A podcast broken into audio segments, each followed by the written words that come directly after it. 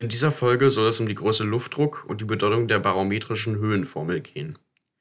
Der Luftdruck ist eine physikalische Größe, die fast jeder kennt. In jedem Wetterbericht taucht er auf und wird regelmäßig an den unterschiedlichen Punkten der Erde gemessen.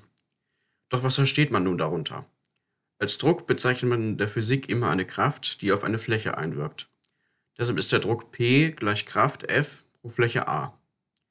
Einen Druck findet man zum Beispiel im Schwimmbecken, wo das Wasser mit seiner Gewichtskraft auf die Bodenfläche des Beckens drückt. Auch Luft hat ein Gewicht, welches auf die Erdoberfläche drückt. Der Luftdruck bei uns beträgt auf der Erde durch die Masse der Erdatmosphäre von ca. 5,1 mal 10 hoch 15 Tonnen ca. 1013 Millibar. Den Luftdruck kann man sich aber auch gut als Luftdrucksäule vorstellen, ähnlich wie in einem Glas Wasser. Dort ist der Druck am Boden am größten und nimmt mit der Höhe ab. Genauso ist es mit der Luft in der Atmosphäre. Dies lässt sich durch eine Exponentialfunktion mit exponentieller Abnahme verdeutlichen. Die hierfür verwendete Formel heißt barometrische Höhenformel. Sie lautet P1 ist gleich P0 mal E hoch Klammer auf minus c mal H1 durch T.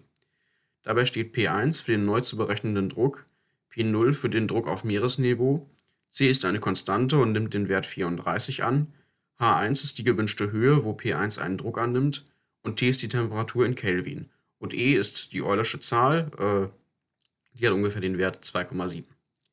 Die allgemeine barometrische Höhenformel zeigt, dass der Luftdruck nach etwa 5,5 Kilometern Höhenzunahme um die Hälfte abnimmt.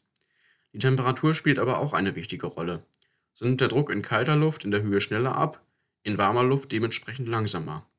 Zudem ist der Bodenluftdruck in kalter Luft größer und in warmer Luft kleiner, da absinkende äh, kalte Luft natürlich eine entsprechende Masse mit sich bringt und eher auf dem Boden lastet als wärmere aufsteigende Luft.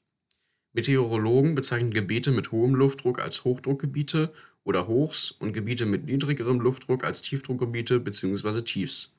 Je nach Temperatur können diese dann zum Beispiel Kältehochs oder Hitzetiefs bilden. Dies hängt aber noch von weiteren Faktoren ab, die wir jetzt nicht besprechen, da diese Folge jetzt zu Ende ist.